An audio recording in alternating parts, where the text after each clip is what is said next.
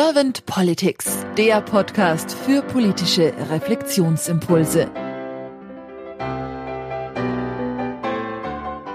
Herzlich willkommen zu einem neuen Podcast von Servant Politics. Ich spreche heute mit Heinrich Strösenreuter. Guten Morgen, Herr Strösenreuter. Mein Name ist Claudia Lutschewitz.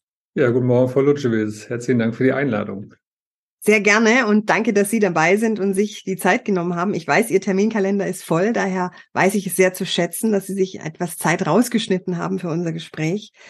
Herr Strösenreuter, Sie sind NGO-Founder, auch Gründer zum Beispiel von Klimaunion, German Zero, Changing Cities und auch CEO und Gründer von der Agentur für clevere Städte.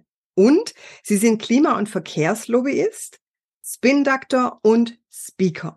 Und was ich jetzt im Vorgespräch erfahren habe, ist, dass sie politisch extrem aktiv sind, wobei sie weder jetzt auf ein Amt schielen oder machtorientiert sind, sondern eher für die Kollaboration, fürs Miteinander, also aktiv wirken wollen, damit die Politik in ein anderes oder vielleicht auch in ein gemeinsames Tun kommt. Und da bin ich jetzt mal sehr gespannt auf Ihre Antworten zu meinen Fragen. Und wenn Sie keine erste Frage an mich hätten, dann würde ich einfach starten. Ja, starten Sie gerne los. Herr Strösenreuter, wenn Sie an die Politik denken und an die Aufgabe von Politik, was ist das für Sie? Bevor ich da in die Beantwortung mit reinkomme, vielleicht so kurz nochmal, was, was mein Leben angeht. Seit 30 Jahren bin ich an dieser grünen Linie, die Umwelt schützen, Spaß dabei haben und damit mein Geld verdienen unterwegs und bin sozusagen immer an dieser grünen Linie zwischen Ökologie, Ökonomie und Gesellschaft und Politik unterwegs, mal in Verbänden, mal im Bundestag, mal in Konzernen, mal in Unternehmen.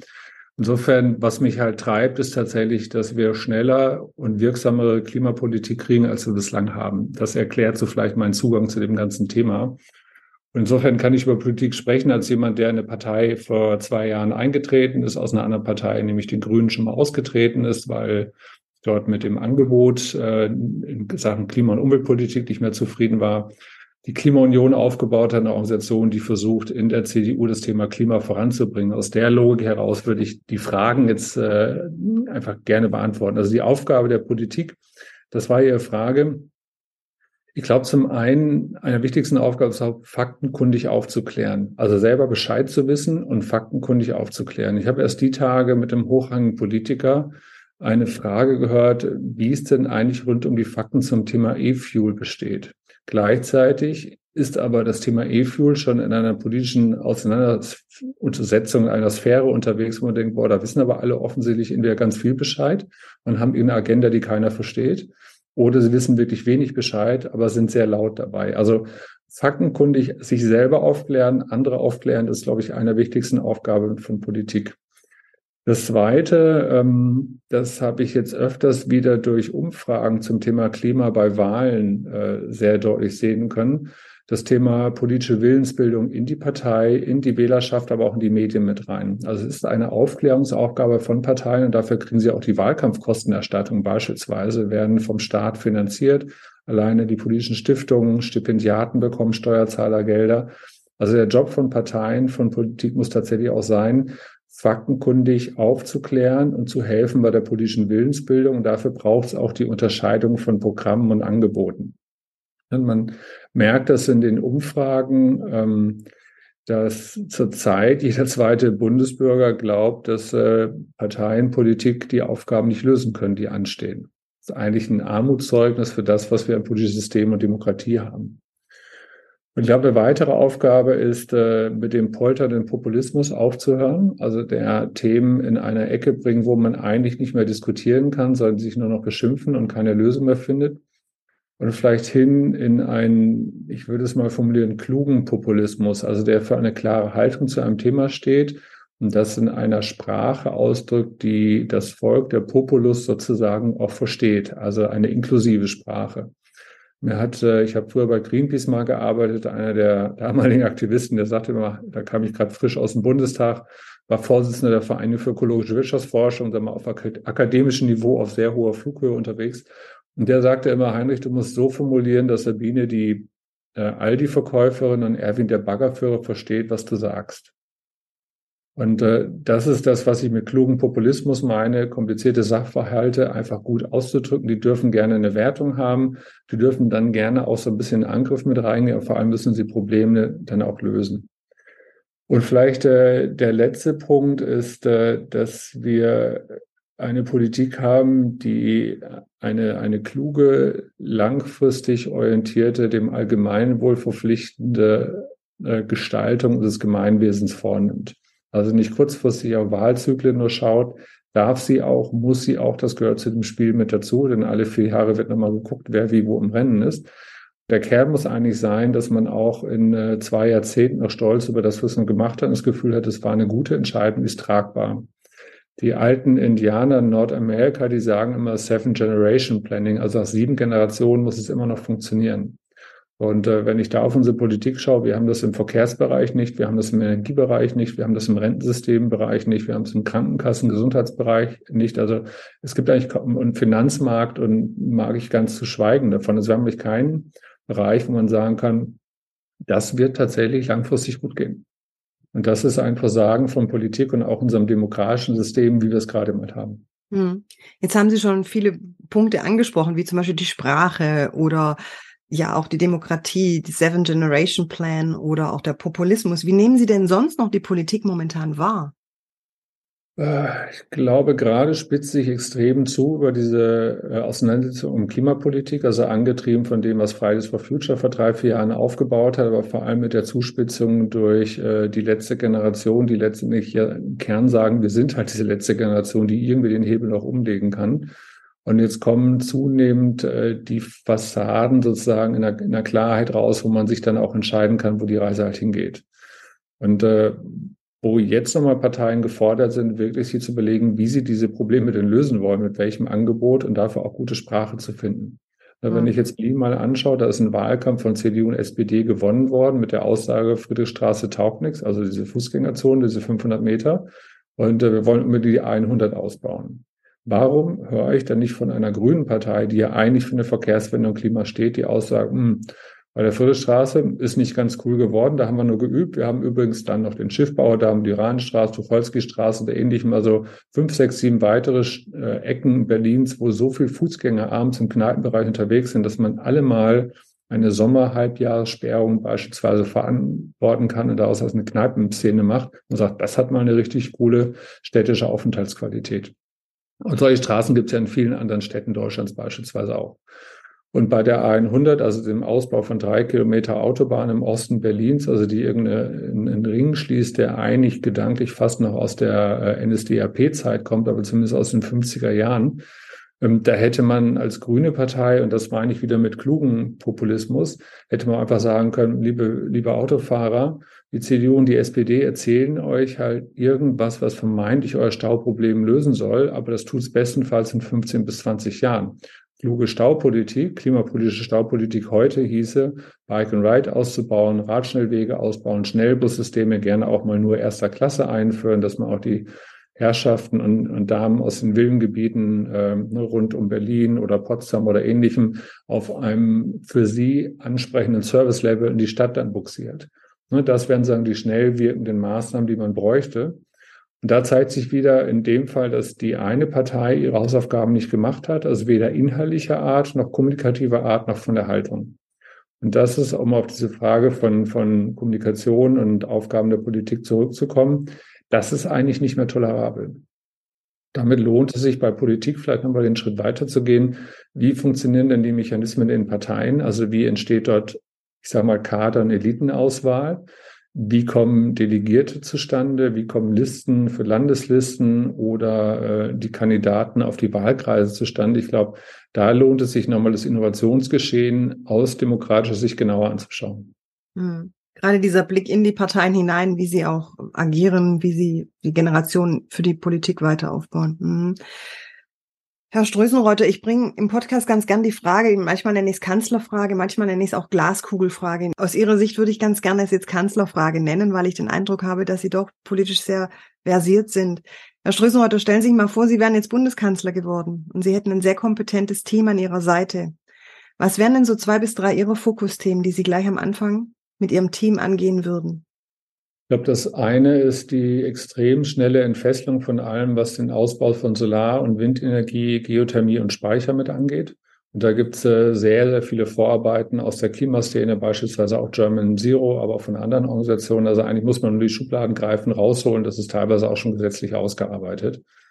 Ähm, da kann man den Schützen sich vor Habeck stellen, sagen, die Ukraine-Krise war jetzt nicht vorhersagbar und die hat sicherlich, war nicht so geplant und er wäre da sicherlich eine ganze Ecke weiter. Aber es hätte im Sinne Kollaboration auch mehr Chancen geben, schneller bei dem Thema voranzukommen. So ein Thema. Das zweite Thema, äh, ich glaube, wir brauchen ein massives Umsteuern in unserem Steuer- und Finanzsystem weg von Lohn- und äh, Gehaltssteuern hin auf äh, CO2-Steuern und später auch auf reine Energiesteuern, wenn wir sagen wir mal in dem Karbonisierungspfad mit drin sind. Denn Schaden tut uns nicht, dass Leute zu viel arbeiten, aber Schaden tut uns, wenn zu viel CO2 ausgestoßen wird oder zu viel Energie verbraucht wird. Also muss man das teuer machen, was schadet und das billig machen, was nicht schadet. Und das würde, glaube ich, was die langfristige Finanzierbarkeit des Allgemeinwesens angeht, viele, viele Dinge lösen. Auch die Steuerflucht von Konzernen in Ausl ins Ausland oder in Steuerparadiese wird dem einen Riegel vorschieben. So, und ein äh, dritter Teil, glaube ich, ist, äh, ich komme ja aus einem kleinen Dorf mit 50 Einwohnern.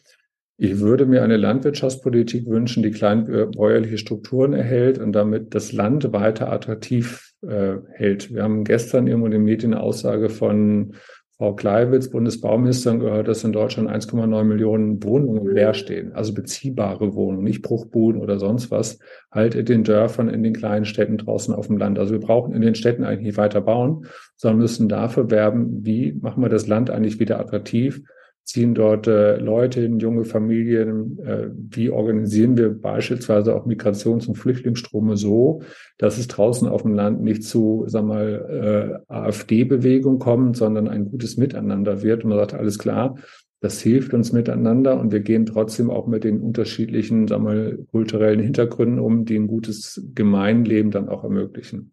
Das sind vielleicht so drei, vier Themen, die ich gerne schnell angehen würde.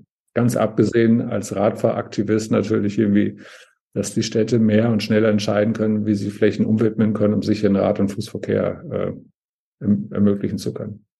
Wunderbar, vielen herzlichen Dank für die Impulse. Herr Strösenreuter, habe ich Ihnen jetzt irgendeine Frage nicht gestellt, die Sie im Zusammenhang für Politik der Zukunft gerne beantwortet hätten? Oh ja, da gibt es so ein paar Themen auf die ich auch noch hätte. Ne? Also, äh, wo ich wirklich sehr enttäuscht war über den Wahlparteitag von den Grünen 2020 dass die Grünen sich nicht haben entschließen können, Volksentscheide auf Bundesebene einzuführen. Denn wir haben tatsächlich ein Demokratieproblem. 80, 90 Prozent aller Wählerinnen und Wähler, und das betrifft nicht nur Deutschland, das ist in allen EU-Ländern so, 80 bis 90 Prozent aller Wähler wünschen sich schnellere Klimapolitik. Und offensichtlich ist unsere Parteiendemokratie, ich sage ganz bewusst Parteien- und Mediendemokratie nicht in der Lage, diese Konflikte so zu lösen, dass es sozusagen die Korrektur aus dem Volk heraus bedarf. Also ich wünsche mir Volksentscheide auf Bundesebene mit den entsprechenden Regularien, wie man es aus der Schweiz kennt. Und das muss sich auch alles ein bisschen einspielen. Da gibt es auch vielleicht die eine oder andere Entscheidung, die mal richtig blöd wird. Aber in Summe, glaube ich, würden wir da besser mitfahren. Das Zweite, was ich mir wünschen würde, ist die sofortige Abschaffung aller Enquete-Kommissionen und äh, die ersatzlose Einrichtung dafür von Bürgerräten mit äh, Legislativrecht, also sprich dem Einbringungsrecht in die Parlamente von Gesetzesvorlagen, so dass dann die gewählten Abgeordneten wieder entscheiden können. Ähm, alle Bürgerräte zeigen, dass äh, das sind ja Bürgerräte, wo Menschen reingelost werden, repräsentativ nach Alter, Geschlecht, Einkommen, sozialer Herkunft. Die zeigen immer wieder, dass sie in der Lage sind, sehr, sehr schnell gute Kompromisse zu finden, die offensichtlich Parteien in dem Medienspielen im Sinn nicht äh, finden können. Und da können wir, glaube ich, extrem viel Zeit äh, gewinnen. Mhm. Würde ich mir noch wünschen, wo wir schon über Politik sprechen, ein ähm, Exekutivstrafrecht also für Minister oder Senatoren, die Gesetze nicht einhalten, die die Legislative ihnen zur Ausführung vorlegt. Das muss Konsequenzen haben. Und es würde vielleicht auch dazu führen, dass äh, sich die Legislative wieder mehr von der Exekutive emanzipiert und ihre ureigenste Aufgabe nicht den Rahmen zu setzen, indem wir als Bürger und Unternehmer frei handeln können, im Rahmen dieser Gesetze entsprechend, dass sie dem mehr nachkommt und sich mal nicht von der Exekutive sagen lässt, was sie denn bitte entscheiden würde oder was nicht, was die Exekutive glaubt, was sie gerne umsetzen möchte oder nicht. Ihnen ist hier gerade so ein schönes Beispiel. Wir haben ja den äh, Klimavolksentscheid am kommenden Sonntag und man hört aus dem Senat immer Stimmen, nee, ist nicht machbar. Oder erdreistet sich eigentlich der Senat, der nach für die Ausführung verantwortlich ist, äh, der Legislative, dem Volk vorzuschreiben, was es entscheiden darf oder nicht und definiert vorher, was machbar ist oder nicht. Das ist schon, also alles ein bisschen spooky. Ja, und der letzte Punkt ist, glaube, es wäre extrem hilfreich, wenn wir ein Elternwahlrecht für Kinder haben. Also, dass Eltern die Stimmen übertragen bekommen, bis die Kinder 18 sind. Von mir ist auch 16, das ist mir Jacke wie Hose, welche beides zu haben. Aber dass die Zukunftsperspektiven eine andere Relevanz bekommen. Wir haben am langen Ende, wenn Menschen entmündigt werden, also weil sie alt sind oder sozial nicht mehr zurechnungsfähig ist, da haben wir dieses Konstrukt. Also es ist nichts Ungewohntes für unsere Demokratie. Aber das sollten wir tatsächlich auch am anderen Ende haben. Dann würde wahrscheinlich das Klimathema komplett gerade anders behandelt werden, möglicherweise auch äh, sonstige Bildungsfragen, Kindergarten und ähnlichem. Letzter Punkt, letzter Punkt, der mir noch einfällt. ähm, die Frage ist ja mal, Politikverdrossenheit ist ja eigentlich nicht Politikverdrossenheit, sondern möglicherweise Regelverdrossenheit, wie Politik funktioniert. Und wenn ich da nochmal tiefer in die Regeln in Parteien reinschaue, könnte es extrem hilfreich sein, wenn wir in den Parteien eine, ein Ur, eine Urwahlpflicht einführen für das Aufstellen von Delegierten, die dann wieder auf Landes- oder Bundesparteitagen, sagen wir mal, die, den Kurs der Politik der Parteien bestimmen.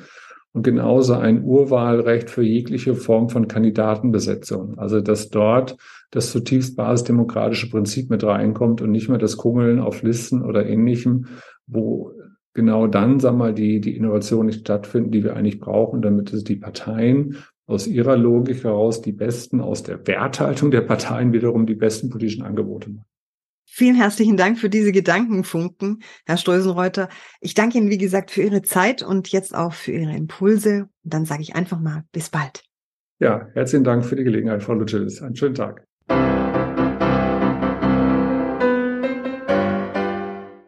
Servant Politics gibt's auf Spotify, Apple Podcasts und überall, wo es Podcasts gibt. Abonniert uns gerne und hinterlasst uns eine Bewertung. Servant Politics, der Podcast für politische Reflexionsimpulse.